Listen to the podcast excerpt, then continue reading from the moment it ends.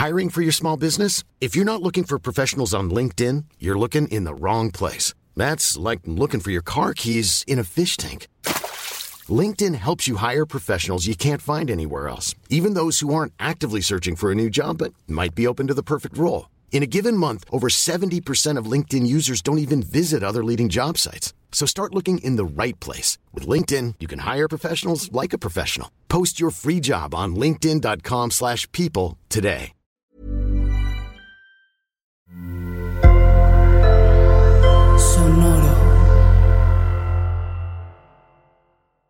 Estás escuchando Ellas Ahora. En este episodio, Neisa Santoscoy hace las preguntas. Neisa es una aliada que conocí por medio de Andrea, porque es una Global Shaper, así como Andrea, y ella vive en Guadalajara, Jalisco, y es súper apasionada en temas de tecnología y es autodidacta y tiene muchísimos intereses. Entonces, Neisa, te agradezco mucho que hayas dirigido esta entrevista, pero me llama la atención por qué escogiste a Marta Laura. ¿Qué de ella te llamó la atención para querer hacer este episodio? Fíjate que a pesar de que soy diseñadora y que últimamente traigo delirios de financiera porque estoy involucrándome en temas de capital privado en los últimos años, me he dado cuenta que en la industria somos muy pocas mujeres. Entonces, quisiera saber cuáles son las entrañas o cómo es que una mujer logra tener su propio fondo y, y lograr colocar inversiones dentro de startups que se están posicionando en el ecosistema. Entonces, vamos a descubrir un poco más respecto a las mujeres en Venture Capital en los siguientes minutos. ¡Wow! Me encanta. Muchas gracias. Oye, Marta Laura, ¿tú por qué crees que no somos tantas las mujeres en la industria del Venture Capital? Pues primero creo que es una industria joven en nuestro país. Eh, en realidad, um, desde el 2016 para acá, digamos que fue el gran boom, o un poquito antes, 2013. Eh, antes ya existía, por ejemplo, desde el 2003 la eh, Asociación Capital de Capital Privado en México. Sin embargo, 2013 para acá, 2016 fue un boom donde aparecieron muchísimos fondos de capital enfocados en, en etapas tempranas, Venture Capital, se empezó a hablar de eso en México. Entonces, ese es un punto que la industria en sí misma está joven. Entonces, los fund managers son joven, son jóvenes. De hecho, antes no había programas de capacitación especializados en eso. Fue parte de una política pública que contempló la capacitación en, temas de, capital de riesgo, cómo ser fund manager. Así fue como yo llegué a, esta industria por ese programa de capacitación que era parte de todo un modelo para impulsar la industria en el país, ¿no? Sin embargo, en otros países eh, también el número de mujeres es, es, menor que el de los hombres y creo que es un poco porque la industria eh, que tiene que ver con finanzas, con, finanzas específicamente, generalmente no hay muchas mujeres en general en, cualquier otra industria.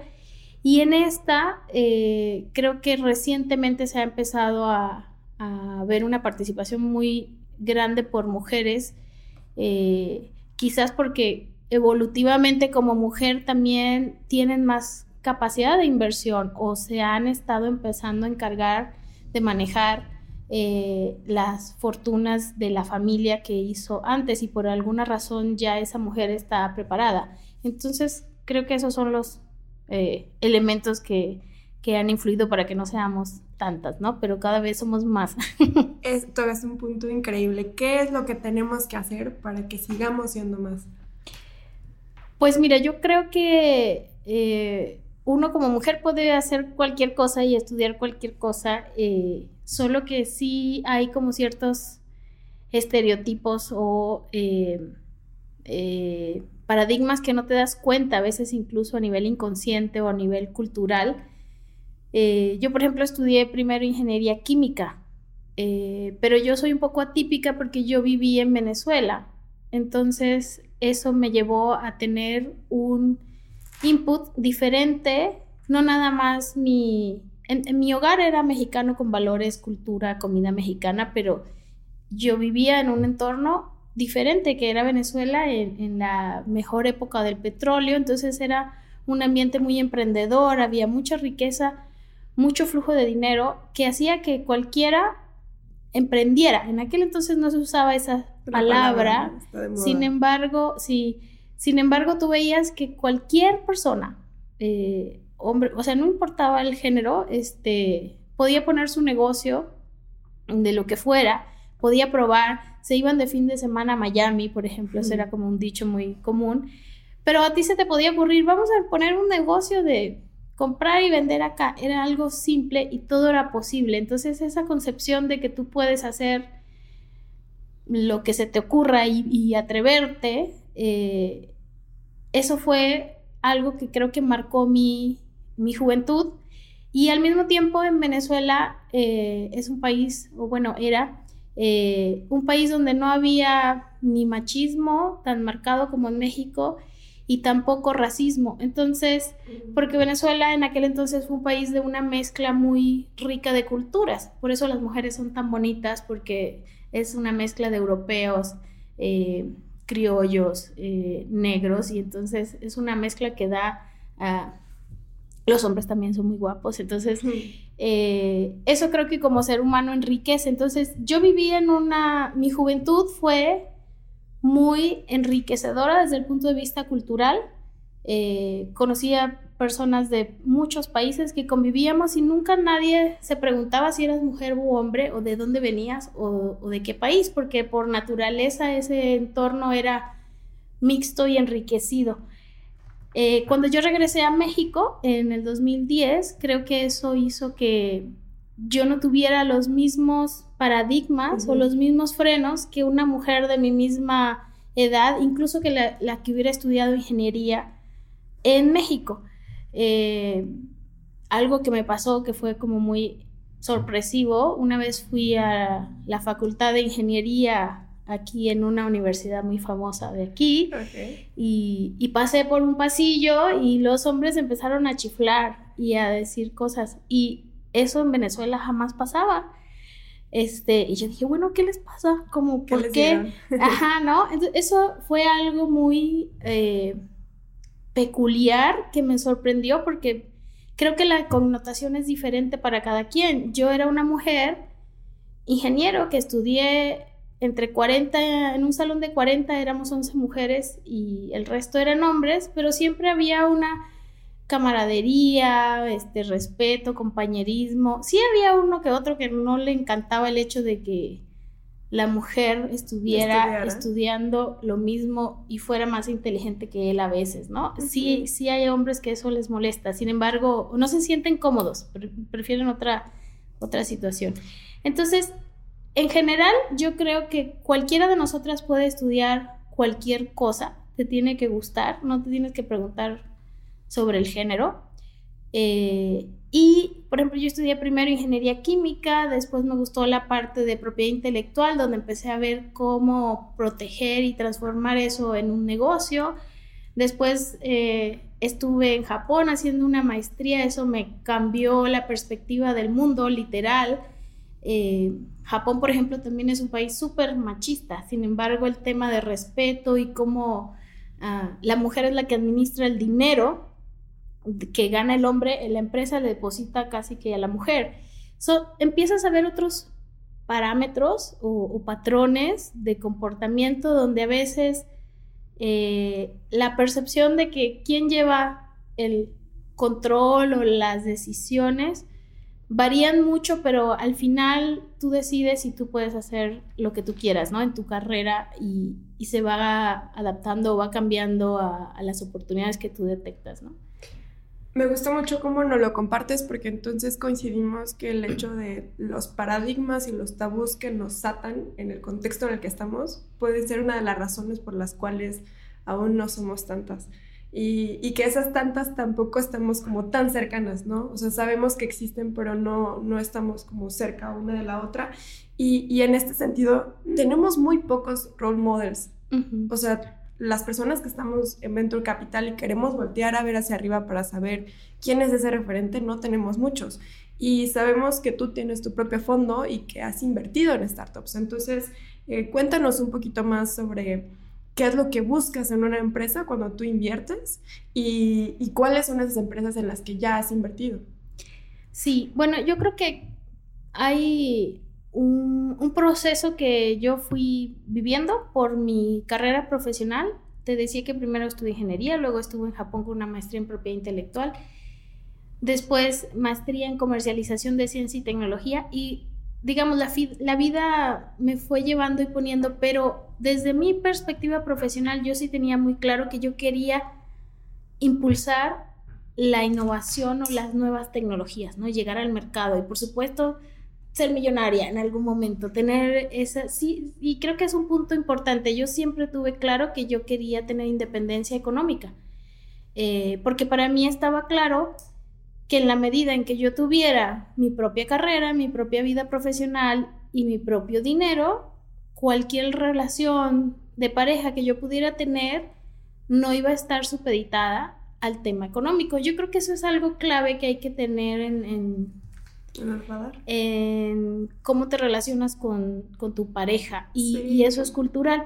Entonces, eh, digamos que la vida me fue llevando, entonces aprendí esa parte, ya tenía la parte científica, la parte propia intelectual, la parte de cómo hacer eso un negocio, que aprendí con los gringos en Austin, Texas.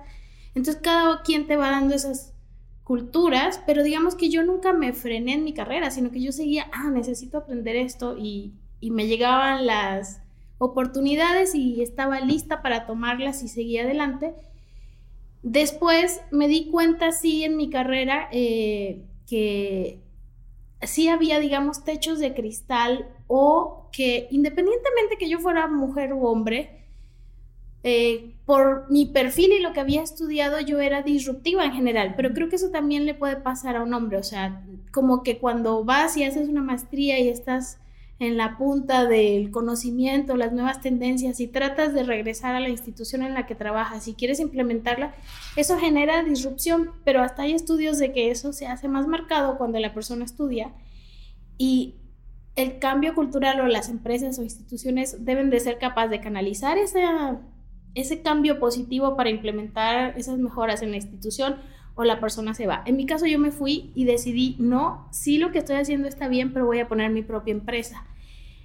Ahí creo que fue un cambio muy, o una decisión muy eh, importante que cambió mi vida desde el punto de vista de decir, bueno, yo había visto que mi papá, por ejemplo, fue director, eh, vicepresidente, director de una empresa y él empezó desde siendo contralor y lo vi crecer y lo vi llegar a ser vicepresidente, iba a ser eh, accionista de esas empresas y al final no se pusieron de acuerdo con el que fue su jefe durante, no sé, más de 30 años que trabajó esa empresa. Ese era el modelo de esa generación.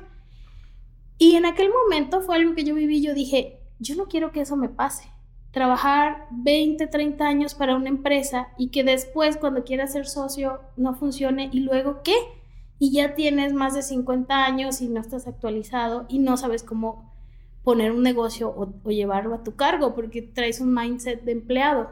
Esos antecedentes creo que marcaron ese cambio. Entonces, cuando yo decido dejar de ser empleada, era una decisión de dije, bueno, todavía estoy joven, prefiero arriesgarme ahorita que, que estoy joven y que si me va mal y si me equivoco todavía puedo aprender a hacer otra cosa y me vuelven a contratar en, en otra eh, empresa eh, y puedo empezar a aprender y equivocarme y a tener una empresa ahorita para tener tiempo y cuando ya esté mayor, este, ya sepa qué hacer y ya pueda, digamos, tomar vacaciones o, o y, tener... Y otra cosa que yo sí también planeé y pensé en ese momento eh, veía a mis amigas que se embarazaban, que eran empleadas junto conmigo, este, de mi edad, y tenían ascos, este, y se sentían mal, y les daba mucho sueño, por ejemplo, y tenían que estar ahí trabajando, porque pues eres empleada y tienes que cumplir un horario. Y yo decía, yo cuando esté embarazada voy a tener mi propia empresa para tener mi horario flexible y no tener que trabajar. O después, cuando nace el bebé, el tema de que sienten culpa por el hecho de que dejan al bebé, ¿no? Eso yo lo viví con mi cuñada. O viceversa, que dejan el trabajo por estar con el bebé. Ajá, entonces, pero el sentimiento de culpa porque empiezas como a tener que eh, eh, decidir entre dos roles, porque es complejo ejecutar los dos.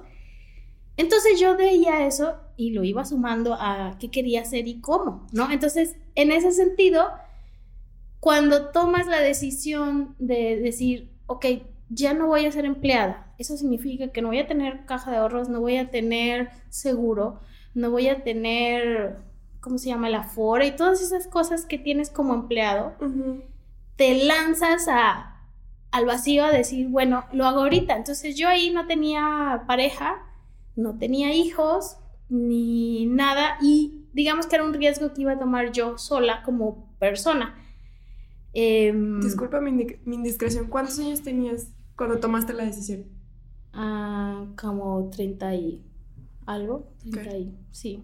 Ahí fue cuando dijiste ya. Sí, dije, si no lo hago ahorita, que todavía estaba joven, ya después iba a ser más difícil yo dije, volver a conseguir un trabajo, o sea, o si de plano no sirvo para esto de emprender. Entonces, te estoy explicando esto para llegar a la respuesta de la inversión porque ah, creo que eso ha marcado un poco mi vida y por qué estoy aquí. Entonces, una vez que me lancé a ser consultora independiente y ayudar a otros inventores o profesionales a tomar sus tecnologías y llevarlas al mercado, protegerlas como patente hacer el modelo de negocio y demás, fue cuando me di cuenta que sí, era un gran mercado. Este, nos fue muy bien. El primer año facturamos más de 5 millones de pesos para cuatro personas. Este, atendimos 10, 10 universidades, centros de investigación a nivel nacional. O sea, atacamos un nicho de mercado con un producto excelente. Nos fue muy bien. Y lo siguiente que, el mundo me trajo eh, fue el decir, bueno, pero necesitamos capital. Ahí justo fue cuando me invitaron a hacer eh, el diplomado en el IPADE de Fund Manager, que yo ni entendía muy bien, eh, pero me sonaba muy atractivo el tema de cómo saber más sobre cómo financiar proyectos. Nosotros en aquel entonces trabajábamos mucho con fondos del gobierno a fondo perdido. Eh, entonces dije, no, bueno, tengo que aprender de esto. Cuando aprendí entonces de capital privado, me di cuenta, dije, ah, esto es lo que me hacía falta. Y bueno, en mi particular trayectoria, yo empecé desde la parte científica y tecnológica, haciendo inventos ahí de cosas de ingeniería química, con procesos de petróleo, de química, de alimentos, de farmacéutica y demás. Y fui avanzando en el proceso que se requiere hasta que dices, ah, necesito capital. Entonces, em, así me convertí en inversionista y quería explicarte todo esto, pero para ser inversionista yo primero tuve que tomar el riesgo de cómo hacía yo el ser emprendedora, el tener mi empresa, el sobrevivir de mi trabajo, porque cuando yo arranqué lo que tenía era la capacidad de ofrecer un servicio y un producto excelente de asesoría, nada más. Eh, no tuve capital para arrancar, sin embargo yo sobreviví porque logré vender y lo hice muy bien y este, eso me permitió tener mi empresa. Sin embargo, después empiezas a ver que toda la asesoría que yo daba para diferentes proyectos, pues necesitabas capital. Y ahí es cuando empiezas, cuando, o sea, yo me convertí en inversionista cuando me di cuenta de las necesidades de capital que habían en los proyectos. Fue cuando dije, ya no quiero ser consultora y estar viendo los proyectos desde afuera y sin participar más adelante del beneficio que eso iba a crear. Si yo estoy agregando valor como consultora, pues ¿por qué no puedo seguir siendo parte de eso? También pasaba mucho que si no eh, funcionaba el escalamiento, las pruebas piloto que se estaban haciendo de, de ese caso, pues eso quedaba ahí y ya por alguna razón ese emprendedor o esa empresa ya no le seguía y nosotros nos quedamos así como con la frustración de, ay, bueno, ese dinero que se proporcionó, porque no era inversión como tal, era fondo perdido, ah. se perdía literalmente. Entonces dije, ¿cómo hacemos para que eso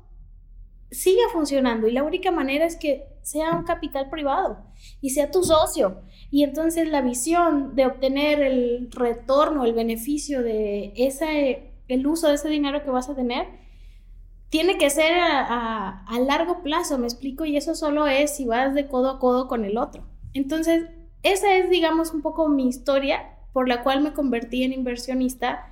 O, o por qué no fue así que yo dije, yo quiero ser inversionista en algún momento, porque yo no sabía que ese modelo ni siquiera existía, sino que fui evolucionando en estos procesos hasta que me di cuenta, oye, yo puedo tener dinero y participación de este caso en etapa temprana para que cuando esto crezca, eh, pues yo pueda participar de esos beneficios y voy a ser millonaria, ¿no? Y, claro, por supuesto que el mantener mi independencia económica siempre seguía siendo algo importante y siempre he sido, si algo no lo sé, pues lo estudio. Lo aprendo, eh, ah, y lo aprendo, ajá. Entonces, de alguna manera me la pasaba estudiando, siempre creo que eso también es algo importante. Como mujer, a veces no te parece importante estudiar. Sin embargo, en mi caso creo que tiene que ver con, con mi papá, que era muy exigente y siempre nos enseñó, tanto a mi hermano como a mí, a, pues lo que no sabes, lo aprendes y estudialo. O sea, no, no, hay limitación, exactamente, y de ti depende que lo que no domines, pues lo aprendas, ¿no? Eh, entonces yo creo que esa conjunción de elementos son los que me llevaron hasta aquí. llegar aquí. Y después fue que constituí el fondo porque dije, esto se necesita, hay una oportunidad muy interesante en nuestro país para tomar esos casos en etapas tempranas y llevarlos al siguiente nivel, eh, que es, digamos, lo que está pasando ahora, ¿no? Digo, y que, y que, vienes de la mera mata Japón, donde la propiedad intelectual per cápita es una cosa brutal a comparación de la mexicana, ¿no? Y hay algo que le llaman en Venture Capital las tesis de, de inversión, o sea, las temáticas en las que tú inviertes, ¿no? Tengo entendido que tú tienes unas muy definidas y son en las que has decidido invertir.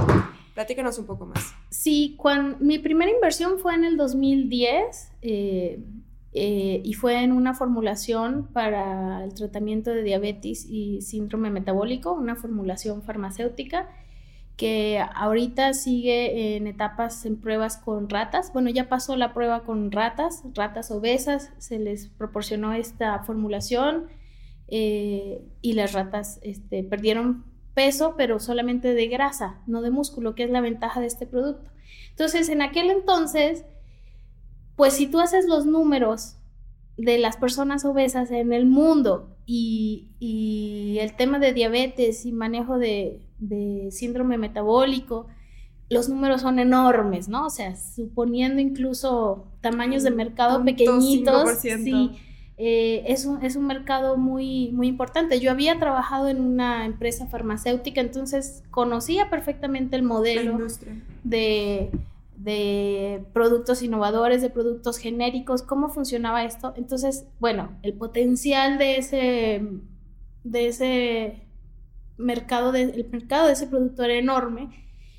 Y dije, bueno, claro, voy a invertir, ¿cómo no? Si esto es lo que estoy estudiando, esto es lo que aprendí y sacaba los números y sí, muy interesante. Ahora, el riesgo en esa industria y el tiempo que se requiere para que eso llegue al mercado es el más largo de todos y además está supeditado a aprobación de FDA, Cofepris y todos los sellos que Exactamente, más este, las condiciones o peculiaridades de la industria de la salud. En cada país, como cada industria tiene sus, sus barreras de entrada o las situaciones que correspondan. Entonces, sin embargo, fue la primera vez donde, digamos, dijimos, oye, pues tenemos este dinero, ¿por qué no nos arriesgamos literalmente porque realmente era algo interesante. Eh, eso creo que también tiene que ver con, mi papá, eh, en el sentido de que él, ah, después de que se retiró y salió de esta empresa, él estuvo trabajando en varios, varios proyectos y invirtiendo porque a él siempre le gustaba. Entonces creo que eso también lo, lo aprendí, lo copié, lo vi, era un modelo que se me hacía fin, pero la diferencia, ajá, es que aunque yo fuera mujer, yo estaba ahí de metiche y yo quería saber y yo quería participar y era algo que yo... Eh, ¿Te involucrabas? Sí, eh, incluso cuando mi papá no necesariamente me invitaba, ¿no? O sea, como que por default invitas al hombre a que sea.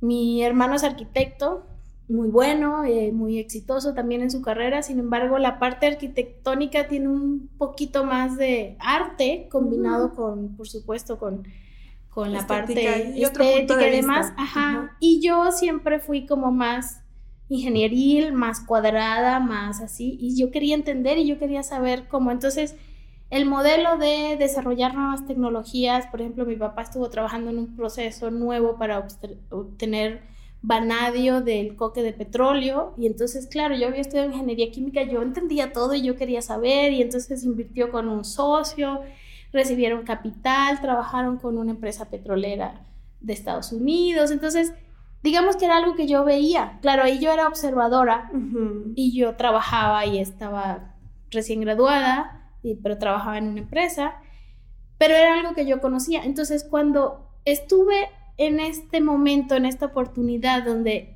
tenía el dinero y dije, oye, si invierto este monto, puedo formar parte de esta empresa que tiene este potencial de mercado, vamos a hacerlo, ¿no? Entonces, esa fue mi primera inversión en el 2010. Todavía, por supuesto, le faltan muchos años. En el siguiente capítulo van a poder saber qué pasó con Aniceta. Este, sí, no, en cuanto tengamos avance yo se los platico, pero mm, esa fue la primera vez, ¿no? Entonces, si lo ves desde el punto de Venture Capital y lo comparas con invertir en una startup de tecnologías de información, no, pues no, es un fracaso.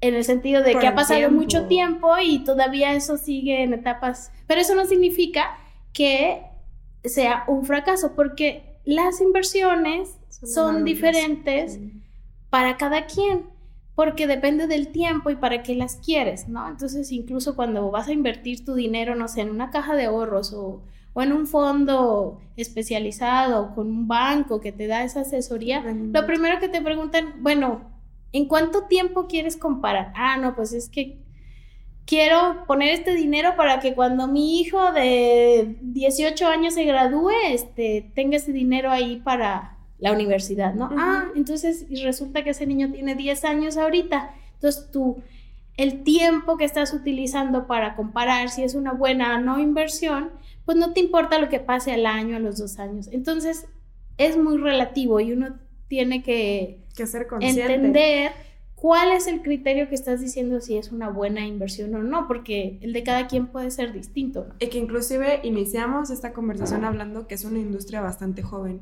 y que por lo menos en Latinoamérica no hemos visto aún salidas de ninguno de los fondos o no como se han visto en Estados Unidos porque es una industria que nos lleva muchísimos años. Entonces, digo, es complejo de comprender porque muchas de las personas que están interesadas, que tienen un ahorradito y que dicen, me quiero involucrar, lo primero que nos preguntan es, ¿en cuántos años me vas a regresar mi dinero?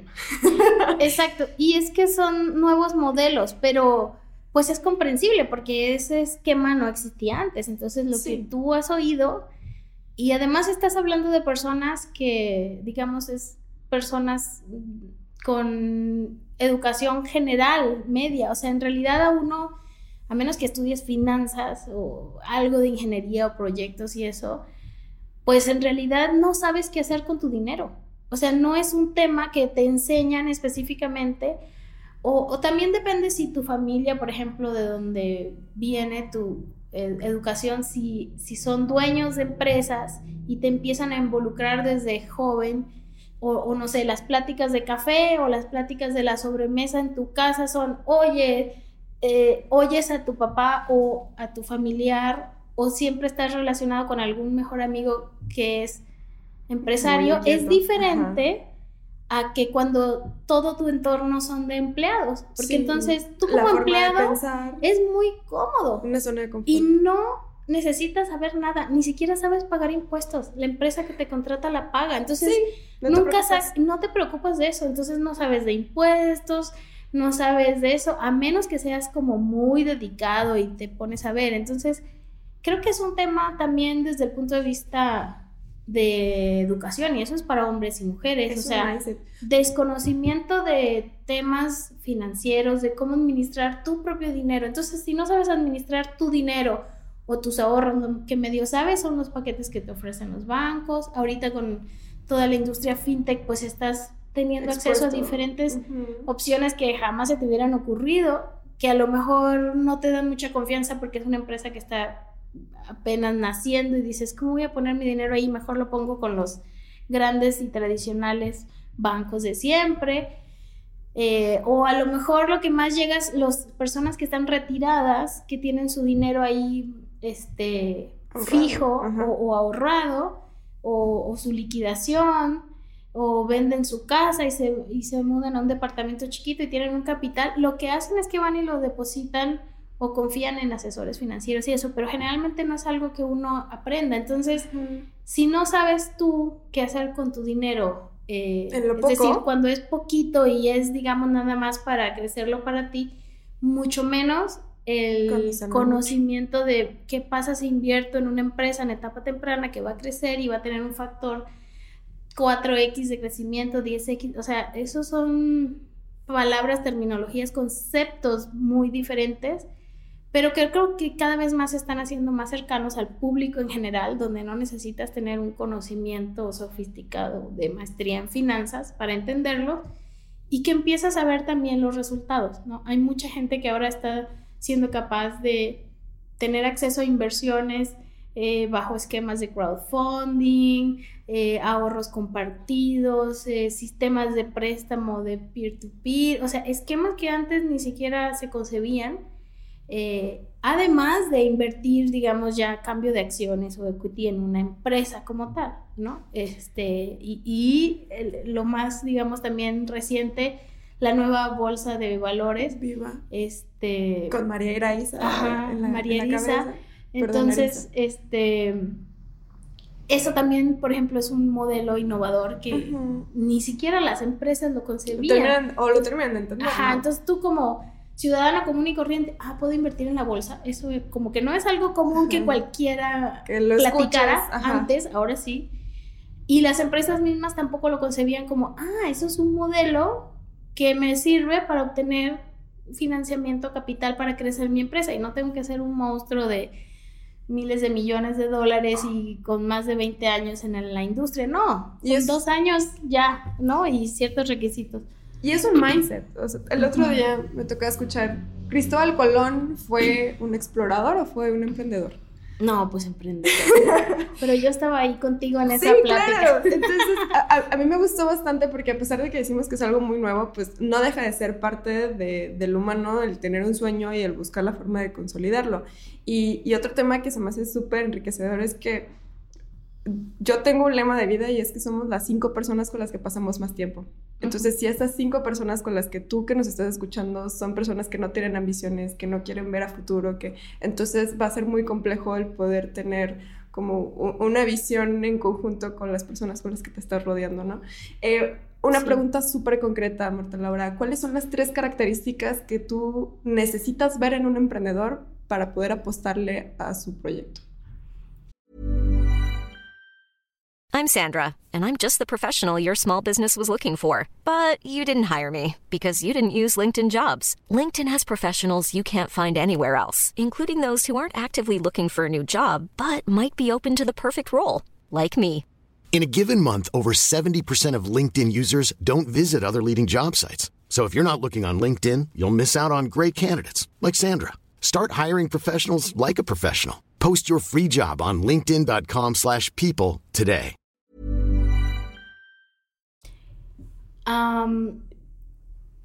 Bueno, esa es una pregunta como con doble sentido, porque eh, realmente uno como inversionista vas a invertir en la persona que está a cargo de esa empresa, ¿no? Porque al fin de cuentas, y sobre todo en donde nosotros nos movemos, que es etapas tempranas, capital semilla, incluso nos llegan casos donde son proyectos, ¿no? A lo mejor pueden tener una solicitud de patente en trámite, que a veces piensan que eso ya, wow, van a ser millonarios. Y no, eso es uno de los 200 pasos que se requieren para llegar a ser exitoso con eso.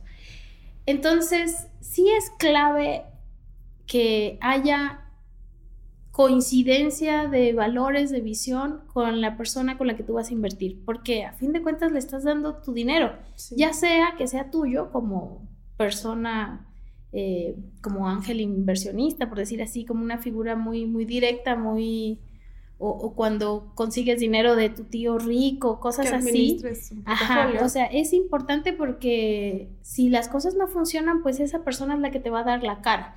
Ahora, claro, ya tú inviertes en una persona moral ya constituida, donde hay una eh, legislación y unos estatutos que van a decir qué va a pasar y cómo vamos a resolver la situación en tal escenario, ¿no? Si todo va mal, se va a la quiebra, o si todo va bien, cómo nos vamos a repartir la utilidad, ese tipo de cosas.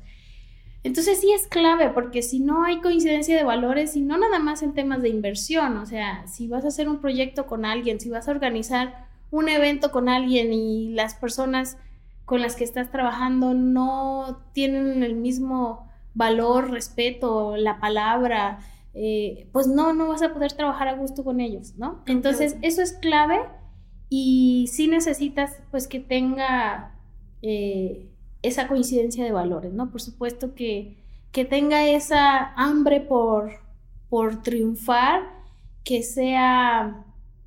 Eh, que no se deje vencer, sino que esté completamente motivado y resiliente.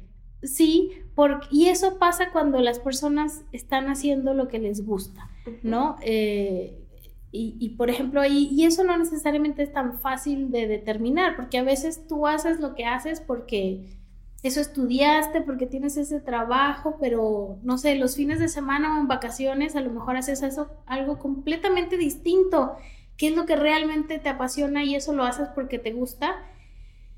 Y si logras hacer eso, este, además generando dinero, eso lo vas a hacer, digamos, mucho mejor que otra cosa. Pero eso a veces suena como muy romántico, ¿no? Porque el ser humano, eh, pues, por default, eh, le gusta estar en la parte cómoda, ¿no? Eh, pero creo que depende como de la cultura que tengas de crecer, de seguir adelante, de de estudiar, o sea, seguir creciendo, no que te limites porque si, sobre todo en estas etapas muy tempranas, si estás eh, arrancando en, una, en un emprendimiento donde necesitas un perfil muy tecnológico, por ejemplo, pero no eres capaz de crecer después y darte cuenta que necesitas eh, saber de temas de marketing, de finanzas, de cómo ser un buen gerente y no creces, te va a quedar pequeña la empresa. Entonces creo que elementos como que trabajen en lo que le gusten, que realmente estén comprometidos, eh, esa capacidad de seguir aprendiendo y creciendo. Eh, también que se dejen o que estén dispuestos a escuchar y a recibir eh, consejos y feedback, porque, pero ahí también hay un tema interesante, cuando tú decides emprender, como lo hice yo en mi momento, sí hay un momento en que tú tienes como muy claro lo que vas a hacer y lo vas a hacer y aunque todo el mundo te diga que no, que no sé qué, digamos que no le vas a hacer caso a nadie. O es cuando como estás enamorado y te dicen no y demás y ahí vas. Entonces creo que hay emprendedores que necesitan equivocarse solos, así como los niños que le dices, no, se tienen que caer, tienen que meterle el dedo al fuego para que entiendan que quema. Por más que tú les digas no. Entonces, hemos aprendido a identificar emprendedores que a lo mejor, por más que les dices, mira, no, por ahí no, debes de hacerlo así, esto, no es que le vamos a cambiar y, se vuelven nuestros empleados, no, pero sí hay temas como que por ahí no, por esto, ¿no? Y si son pláticas negociadas, es decir, consensuadas, aún así no, no lo captan o están cerrados o lo quieren seguir haciendo porque están en esa etapa donde necesitan eh, aprender por, el, por sí mismos. Y muchos de los emprendedores son así porque eso les gusta. Les gusta hacerlo ellos, equivocarse, aprender ellos y ya siguen a la siguiente nivel. Entonces hemos aprendido que nos gustan emprendedores que ya pasaron por esa primera etapa, ya tienen otro nivel de madurez desde el punto de vista de, ah, pues sí, es muy valioso que te hubieran eh, dicho esto, ¿no? o, que yo hubiera tomado en cuenta las opiniones de este otra persona de otro perfil o de otra industria o que ya pasó por ahí porque mi tiempo hubiera sido menor, hubiera gastado menos dinero o no hubiera pasado esto que me pasó y, y, estoy en temas legales ahora, complicado, cosas así, ¿no? Y, por ejemplo, ahorita estabas mencionando que invertías desde ideas, proyectos, capital semilla, es algo que no se ve usualmente. Pero porque tú ya tienes una expertise un ojo clínico en temas de propiedad intelectual. hay, hay, una parte de ti que se focalizó y se especializó en el tema, ¿no? Platícanos un poco más sobre ese modelo de negocio. O sea, ¿cómo, cómo es que de la nada se materializa algo que por el simple hecho de estar en el INPI y aunque en muchas ocasiones no está materializado, ya tiene un valor? Bueno, no, no invertimos en ideas porque creo que nadie puede invertir en una idea porque, pues para empezar, ¿dónde vas a meter el dinero?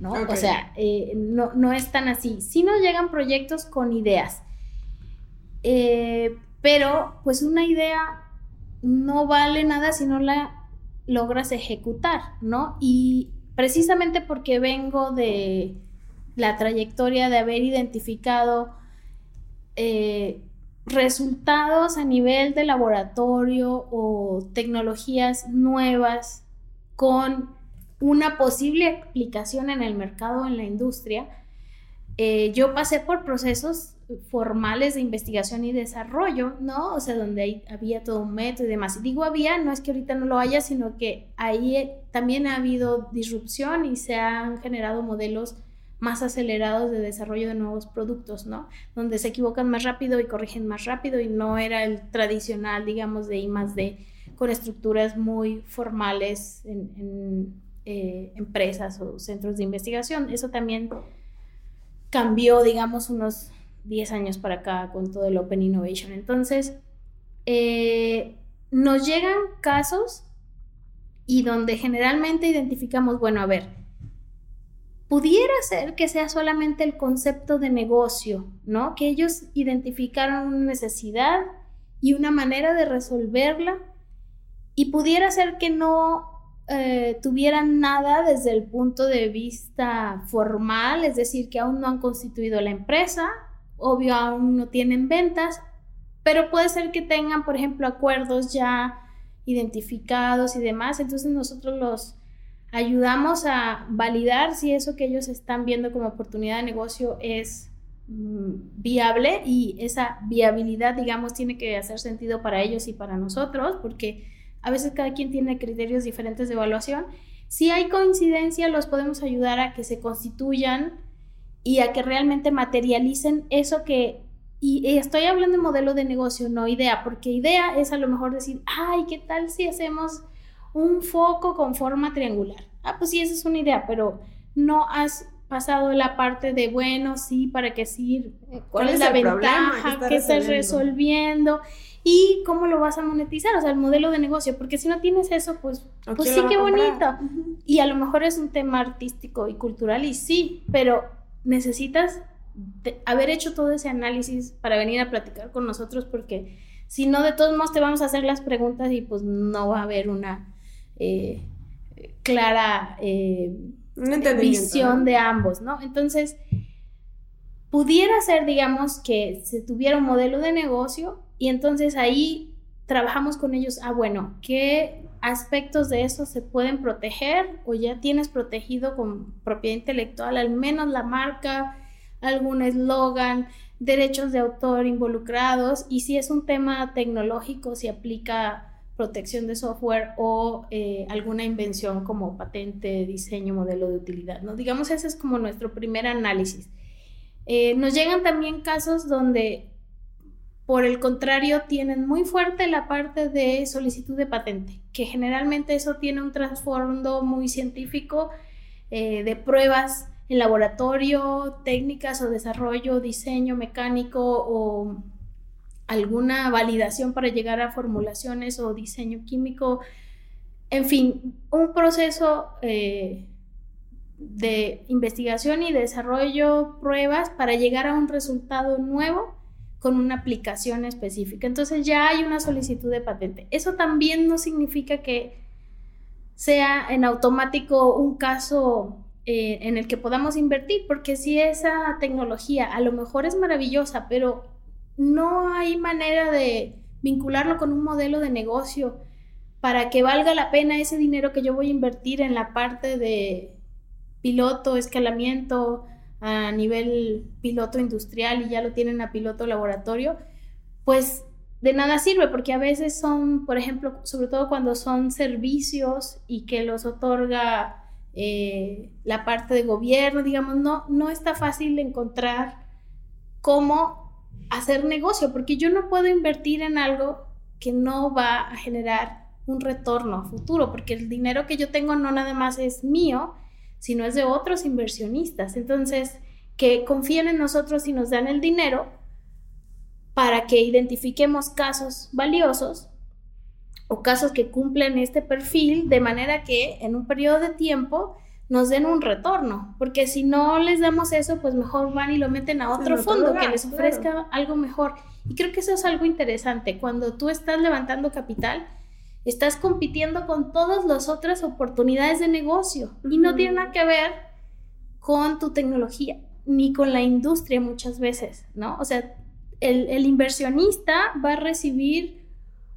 un abanico de oportunidades y la pregunta que se hace, ¿dónde voy a obtener un mejor rendimiento de mi dinero? Y el análisis muchas veces es solamente del punto de vista de dinero, no es, ah, es que esto es esta industria, con, o sea, sí analizas, bueno, cuál industria está ahorita más afectada, cosas así, pero muchas veces la decisión o al emprendedor se le olvida que está compitiendo el desarrollo de formulación farmacéutica con software y por eso muchos inversionistas quieren velocidad y, invierten en industrias que avanzan más rápido. Eso no significa que la otra sea mala, no, sino que sí tienes que buscar tú como emprendedor aquellos inversionistas que estén interesados en invertir en ese perfil específico, ¿no? Entonces, cuando nos llegan Em, solicitudes de patente, o sea, casos que tienen esa característica o que pudieran presentarse, les hacemos todo ese análisis y por supuesto que la experiencia previa y el perfil que tenemos como equipo, porque no soy ya nada más, sino que tenemos doctores en áreas de biotecnología, doctores en materiales, en genética, ingenieros de alimentos, o sea, según el área, eh, también la parte de electrónica, eh, software, se hace el análisis y sí hacemos una validación de la tecnología, que esa parte sí es como diferenciada de otros fondos y no es que los otros fondos estén mal, no, sino que nosotros venimos con ese perfil. su inversión. Y, y, nos enfocamos en eso. Muchos fondos este, no le entran a esa parte porque dicen, no, eso que lo financia el gobierno. Y está bien, generalmente el gobierno es el que va con el mayor riesgo para financiar etapas muy tempranas de desarrollo tecnológico no pasa nada. Nosotros tomamos esos desarrollos que ya tienen un avance importante y podemos participar en ese brinco de pasar de laboratorio a prototipo, eh, digamos, comercial, hacer esas primeras pruebas y adecuar para poder escalar más grande. Entonces, si hacemos un análisis del modelo de negocio que traigan, eh, y los ayudamos a ajustarlo, a validarlo. De la parte de propiedad intelectual también, aunque no es, digamos, indispensable. Puede ser un caso que no traiga propiedad intelectual, digamos, del punto de vista de patentes. Sí, generalmente va asociado el tema de, al menos de marca. Eh, y la parte de que sea negocio. Y eso es muy importante. Ayer platicábamos eh, que, por ejemplo, del punto de vista inmobiliario, que es como algo que casi todos en algún momento pensamos o evaluamos, porque como empleado incluso tienes un Infonavit que te da opción de comprar y aunque vayas pagando sin tener que desembolsar una cantidad sino de tu mismo sueldo, bueno, pero es diferente el análisis si tú dices, ah, yo soy un este, eh, empleado joven y quiero comprar una casa para mí porque voy a vivir ahí, entonces la decisión de qué casa compras o y dónde es muy diferente a una persona que va a comprar para invertir para darle ese departamento a su hijo o a su hija dentro de 10 años. Entonces, no es lo mismo comprar un departamento en preventa que te lo van a entregar tres años a tú que estás comprando para vivir ahí y ahorrarte la renta. Ambas inversiones pueden ser buenas, ¿no? Y rentables, pero de nuevo el tiempo varía y para qué lo quieres. Entonces, lo mismo pasa en las startups. Perdón, nada más eh, no le hagas así tanto porque se escucha. y también, si puedes preguntarle de ejemplos de las inversiones, porque, bueno, creo que ya lo ibas a hacer, ¿verdad? Como para eh, digo, la, la, en la intro lo vamos a decir, pero que sí, de, que puede dar ejemplos, así como lo que buscas, eh, si es de biotecnología, en qué específicamente, un poquito más específico. Ok. Gracias. No, tiempo. Bien. Sí, si quieres como unos cinco minutos más para Ya. hacer. Mm, O si quieres preguntarle de... No, sí, no, nada más es- que es- el- ese está bien. ajá. Eh, Marta Laura, ¿nos podrías compartir cuáles son esos temas muy puntuales y específicos en los que tú tienes muy claro que van a ir tus inversiones? Sí, mira, ahorita nos estamos enfocando en la parte de salud y aunque eso es muy amplio, eh, hay toda, digamos, una tendencia en cuanto a digital health que le llaman, que es cuando se combina la parte de software, automatización, manejo de datos eh, y automatización o diseño de dispositivos médicos que combinan la parte de la industria electrónica y software con, eh, con temas de salud. Esa parte eh, nos interesa mucho y es una de las inversiones que ya este, tenemos más avanzadas, que es una empresa que se dedica a hacer impresión en 3D en material biocompatible de implantes de hueso. Eso, digamos, es la parte dura. La innovación ahí, que es, digamos, una tendencia a nivel global, es el uso de 3D, pero con una impresora desarrollada este, por ellos, innovadora, es un material biodegradable y el proceso a través del cual generan los modelos involucra eh, información y manejo de imágenes y datos del paciente para hacer cada una de las eh, implantes A la medida. de manera personalizada. Entonces ahí hay una combinación de tres áreas que nos interesan, que es 3D, eh, manejos de datos y digitalización de imágenes y la tendencia de personalización, porque la salud eh, cada vez tiene una tendencia a que los medicamentos, los alimentos o en este caso los implantes sean personalizados. Entonces esos, esos elementos nos interesan. Eh, tenemos también, ya estamos trabajando con otra empresa que trabaja con una plataforma de datos para acercar pacientes a los médicos, pero manejando la digitalización del expediente clínico. Los estudios clínicos, por ejemplo, quedan en una base de datos, en una nube donde dan acceso a ya sea los médicos que forman parte de la red o si tú vas a otro médico puedes tener un link donde le das acceso a tu eh, expediente, lo cual es muy valioso porque luego a uno le Pierde sacan la el- la radiografía, y no sabes radiografía, dónde están ajá. y luego con cada médico llegas a contarle toda la historia, lo cual es bueno, pero ahora va a estar como respaldo digital. Ujú.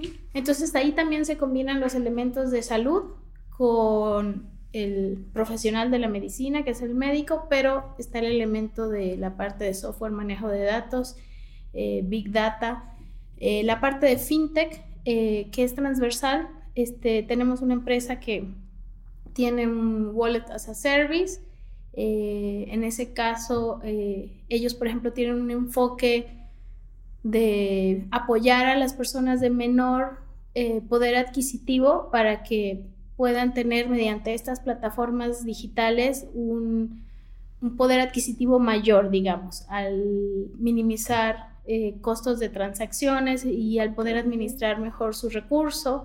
Entonces, ese caso, por ejemplo, nos gusta mucho porque las wallets se pueden aplicar para la industria de salud, para la industria de biotecnología, Mm, alimentos en general y además tiene un impacto social. Nos gusta que los casos que lleguen con nosotros tengan un impacto eh, y, y la definición de impacto a veces es como muy variable y depende de quién le preguntes. Para nosotros es que en su modelo de negocio no nada más tengan un beneficio solamente desde el punto de vista de dinero, sino también cómo están ayudando al ecosistema, al, al mundo, cómo están cuidando el ambiente, cómo están mejorando el tema de género, cómo están ayudando a la pobreza.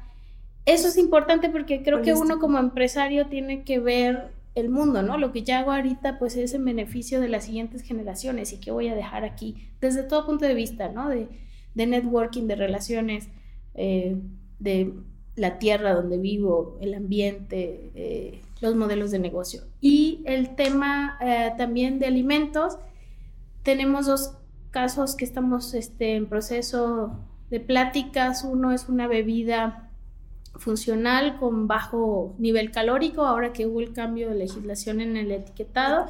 Creemos que todo lo que tiene que ver con mejorar la salud eh, desde el punto de vista de lo que comes es, es valioso, nos interesa esa parte. Por supuesto, todo lo que es procesamiento, optimización de uso de eh, ingredientes funcionales o formulación de productos finales que sean en beneficio para la salud. Creo que ahí también hay un crecimiento enorme a nivel global de desarrollo de alimentos más sanos o funcionales y no nada más con el concepto de que sean comercialmente muy rentables, ¿no? Ahí también en esa tendencia estamos interesados. Tenemos una empresa que está haciendo snacks, por ejemplo, saludables, eh, por decir así, con un concepto portátil, eh, disponible para las dinámicas de, de las personas que trabajan, que a veces no puedes encontrar el, eh, productos natural saludables de fácil consumo. consumo ajá. Y en la parte de biotecnología, la biotecnología es muy amplia, pero todo lo que tenga que ver con aplicaciones de optimización de procesos o desarrollo de nuevos productos o aprovechamiento de, desechos, por ejemplo, en diversas industrias, tanto de alimento o aplicación de em, soluciones, digamos, amigables con el ambiente en sustitución de prácticas de usos de químicos, agroquímicos que dañan los cultivos. Ahí también tenemos otro proyecto muy interesante eh, que está enfocado a eh, un, producto que digamos que es para que la planta esté más fuerte, más sana, pero es un producto natural. Entonces... Eh, esas son las áreas en las que Esas son las áreas en que estamos, entonces sería salud, alimentos, biotecnología, agrotecnología y fintech que la vemos transversal porque aplicamos a todas esas, ¿no? También hemos trabajado con proyectos de robótica y de automatización. Tenemos una alianza para eh, impulsar el uso de perfiles de aluminio eh, para los makers. Entonces, a veces nos llegan casos donde a lo mejor no les invertimos, pero los, recomendamos o los presentamos con otros emprendedores de la parte de electrónica, robótica, eh, automatización de procesos em, y la parte electrónica o de software. También tenemos otro emprendedor que tenía temas de, eh, de bitcoins y criptomonedas eh, esos van en etapa más lenta y automatización de plataformas. Eh, una es para crear empresas en línea, o sea, es la parte de Legal Tech y la parte de asesoría también legal, automatizada en software. Entonces, esos son un poco como transversales de preferencias y los podemos vincular con salud, alimentos, agro y bio pues generamos ahí sinergia. Y para poder cerrar, un consejo que te hubiera gustado que te dieran cuando iniciaste todo esto, que nos vas a dar ahora las que vamos empezando. Em, yo creo que debes de buscar asesores, eh, o sea, personas experimentadas en la industria que te quieran coachar. Eh, por ejemplo, cuando yo creé mi primera empresa de consultoría, yo sí puse a, a algunos eh, miembros del consejo que me iban a, estar ayudando y diciendo. Sin embargo, no hubo esa interacción tan, tan eficiente y no se dio. Entonces, creo que eso me hubiera ayudado a equivocarme más rápido o que me dijeran, oye, no estás tomando en cuenta que eh, las tendencias o cómo te iba a afectar el cambio de gobierno, por ejemplo, era algo que yo no tenía en el radar y no consideraba nunca en mi plan de negocios, o sea, no lo, porque pues era una empresaria joven y no había estado. Entonces, eso me hubiera ayudado. Y a veces cuando tú estás constituyendo tu empresa, te preguntan, ¿quién es tu equipo y tal? Entonces, creo que debes de buscar asesores, eh, pueden ser empresarios experimentados que, que estén dispuestos a, a decirte, oye, no, ya tomaste, porque a veces esas simples preguntas o conversaciones de manera informal, Te pueden cambiar. te iluminan y te dicen, oye, este, sí, no, no me había dado cuenta de eso, y hace que enfoques eh, en esa parte o preveas errores. Creo que ese sería el consejo que pudiera haberme ayudado. Entonces, rodearte de personas que puedan ser tus coach o tus consejeros y los tienes que seleccionar y buscar tú de acuerdo a, a la industria que estés queriendo Incursionar. eh, incursionar o, o en donde quieras generar impacto, ¿no? Porque llegar así solo como, como que te va a tardar más el proceso de aprendizaje y te puedes equivocar, tienes más probabilidades de que te equivoques. En caso de que alguien que nos esté escuchando tenga algo que te lo quiera compartir porque crea que sea de valor en estas áreas que nos acabas de compartir, ¿cómo te pueden encontrar? Sí, bueno, mira, estamos, eh, tenemos una página web que es www.cipi.mx, sipi.mx. Eh, digamos que esa es como nuestra principal referencia. Eh, estamos por incluir una plataforma de registro para que cualquiera que tenga un caso, un proyecto, una startup, una empresa pueda ahí llenar sus datos, darnos la información general de, de qué se trata, cuánto dinero está levantando, en qué etapa de desarrollo está y con ese formulario, digamos, lo, lo contactamos, ¿no? Le vamos a pedir que nos deje su correo electrónico, teléfono y después inicia un proceso de comunicación. Nos pueden mandar un correo electrónico a info.cipi.mx. Ese es un correo general donde se recibe la información de todos. O mi correo personal es marta con th laura arroba. Esos, digamos, son los Puntos de eh, contacto. puntos de contacto. Tengo una cuenta de Twitter, de Twitter que se llama Marta Laura Cipi. Eh, estoy en LinkedIn también como Marta Laura López Orue. En Facebook vamos a tener una cuenta nueva eh, que estamos haciendo y en Instagram esas porque estamos haciendo un- una nueva imagen Una y estrategia. redes y todo que digamos que no lo habíamos estado haciendo antes porque estábamos en este proceso de reenfocarnos en estos eh, sectores que nos parecen de mayor interés y mayor impacto, ¿no? Que es salud, alimentos, biotecnología, agro y fintech. Eh, también generalmente participamos en diferentes eventos, foros, estamos en Guadalajara, vamos a México, a Monterrey, tenemos también vinculación y estamos armando eh, un, una red, digamos, de inversionistas a nivel nacional en México. Tenemos la comunidad de inversionistas, family office eh, y fondos de capital privado que empezamos a operar a Occidente, pero ahora ya está a nivel nacional, eh, donde organizamos pláticas, eh, talleres. Vamos a estar dando a conocer eso en nuestra página web, el calendario de cursos, y es la manera en que nos contactamos tanto con posibles interesados en convertirse en inversionistas ángeles, para lo cual eh, estamos trabajando en conjunto con el TEC en, en un programa para capacitar ángeles inversionistas eh, fondos que quieran invertir con nosotros o en nuestro fondo y también para eh, contactarnos con los emprendedores. Eh, en ese caso tenemos muy buena relación con todos los centros de investigación, con con las universidades, las oficinas de transferencia de tecnología, ya que la otra empresa que tenemos fue una empresa certificada por CONACID, entonces tenemos esa vinculación. Eh, participamos en eventos y expos eh, donde buscamos conocer emprendedores.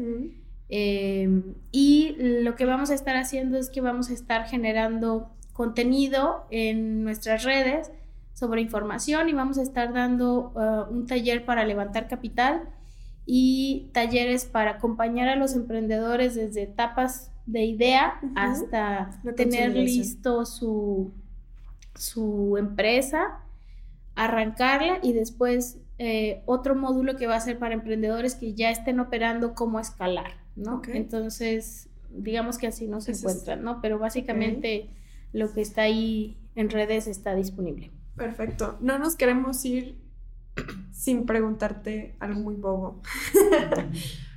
¿Cómo ¿cómo es que los inversionistas que tienen planes a largo plazo se mantienen? O sea, si, si tú estás invirtiendo en un área médica donde sabes que llevas tres años de investigación y te faltan otros tres años y el retorno va a ser otros cuatro años después de la comercialización, ¿cómo es que eso es sostenible? Sí, creo que ahí hay un, varios eh, puntos a aclarar. Cuando tú eres inversionista, y eso fue uno de los puntos interesantes que necesitas hacer consciente, la primera vez que yo invertí, por ejemplo, eh, en esta empresa en Texas del producto para la obesidad, hay algo que se llama inversionista eh, certificado en Estados Unidos, donde el 10% de lo que tú vas a invertir, perdón, lo que vas a invertir sea al menos el 10% del dinero que tienes. Es decir, si vas a invertir un millón, tienes que tener 10 millones de pesos o dólares disponibles ahí y nada más te permiten invertir esa partecita y tienes que estar consciente que eso lo puedes perder, por eso se llama riesgo o, o capital emprendedor. Entonces tienes que estar dispuesto a poner ese dinero ahí y arriesgarte a que a lo mejor lo pierdes todo. Y no vas a tener más o menos. Y a lo mejor no tienes nada. Entonces, cuando tú quieres volverte inversionista, y eso es un modelo eh, que, por ejemplo, nosotros somos inversionistas de, de, esta plataforma de crowdfunding de Play Business en su momento inicial, eh, eso era parte de lo que se estaba trabajando, cómo lograr que cualquier persona que fuera caminando ahí por la calle invirtiera 100 pesos en un emprendimiento. Sí se puede, lo que pasa es que cuando es de riesgo y tú tienes solamente 100 pesos, pues no lo vas a poner en algo a riesgo, más bien te conviene invertir en algo seguro como CETES o algo así, exacto, y, y, saber que a lo mejor vas a tener un rendimiento poquito pero seguro, ¿sí? Entonces, las personas que invitamos a invertir aquí generalmente son personas que tienen suficiente dinero para mantenerse, para gastar, o sea, el dinero que tienes tiene que ser un dinero que está ahí y que quieres ver en dónde lo metes y que puede ser que lo pierdas todo. Entonces no es el dinero que tú estás, no, no lo compares con un ahorro, ¿no? Y no es para nada una pregunta boba, porque es lo que te decía del principio, como sociedad estamos jóvenes aprendiendo a manejar nuestras finanzas. Y eso también es un tema cultural. Eh, en otros países, por ejemplo, no gastan como por adelantado. Y nosotros sí nos gastamos lo que no tenemos el modelo de las tarjetas de crédito aquí en México. y te entonces te quedas con el 10% sí gastas por adelantado pero eso es cultural no entonces depende mucho de qué es lo que tú quieras. Ahora, que sí puedes tomar parte de tu dinero y empezar a invertirlo en proyectos, unos de cero riesgo, otros, bueno, no existe el cero riesgo, pero digamos, ahorrar este, y destinar una parte para invertir en, casos de riesgo, creo que es interesante y eh, hay otras plataformas también este, que ya te dan esa opción donde ya sea que lo puedes poner para prestarlo y te da un rendimiento, o puedes invertir en startups eh, con nosotros o con otras plataformas, eh, pero tienes que tener el conocimiento, bueno, a lo mejor lo pierdo, pero a lo mejor o aprendo, porque una opción es que diga, bueno, quiero aprender que él resulta que está haciendo la misma idea que yo traía, y él ya la constituyó la empresa y ya está, entonces a lo mejor pagas por ver y aprendes, ¿no? Creo que también tienes que tener ese concepto, pago por ver, porque es un dinero que es lo que cuesta aprender a invertir, este, tienes que estar dispuesto a perderlo. No es un dinero que, eh, que no puedas perder y que de eso depende tu vida. Por eso ese modelo existe en Estados Unidos, tienes que ser un inversionista certificado. Aquí también hay algo similar en nuestras leyes que bueno, en, algunos casos, eh, y para la ley FinTech alguien preguntaba, oye, pero nadie te dice o te limita que si vas a ir al casino no puedes gastar más del 10% de tu riqueza porque te vas a lastimar a ti mismo financieramente, ¿no?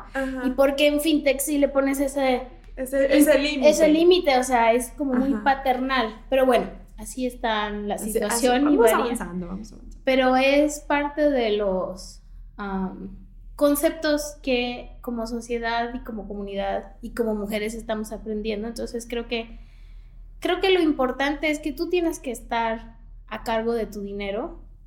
Eh, y me acordé hace mucho también y creo que eso influyó, leí Padre Pobre, Padre Rico, pero después hay otro que se llama Mujer Millonaria, de la socia de él o así. Y lo que dice es que tú como mujer tienes que estar a cargo de tu dinero. O sea, en la medida que tú dependas de alguien más, sea tu papá o tu esposo o tu empleador y, no tengas la manera de decir qué vas a hacer con tu dinero, pues no puedes tomar decisiones y estás atada, ¿no? Entonces, creo que ese sería como un mensaje importante para terminar. Muchas gracias.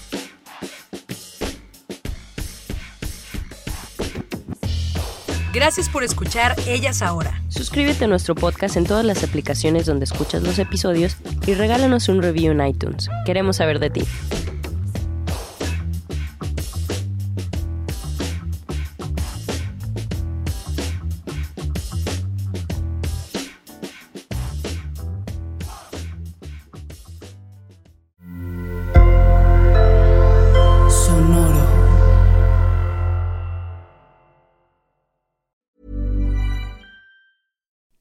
Like to look five years younger? In a clinical study, people that had volume added with Juvederm Voluma XC in the cheeks perceived themselves as looking five years younger at six months after treatment. Look younger, feel like you. Add volume for lift and contour in the cheeks with Juvederm Voluma XC. Reverse signs of aging by adding volume to smooth laugh lines with Juvederm Volure XC. For important safety information and to find a licensed specialist, visit juvederm.com. That's J U V E D E R M.com. Not for people with severe allergic reactions, allergies to lidocaine, or the proteins used in Juvederm. Common side effects include injection site redness, swelling, pain, tenderness, firmness, lumps, bumps, bruising, discoloration, or itching. There's a risk of unintentional injection into a blood vessel, which can cause vision abnormalities, blindness, stroke, temporary scabs, or scarring. Talk to a licensed specialist to find out if it's right for you.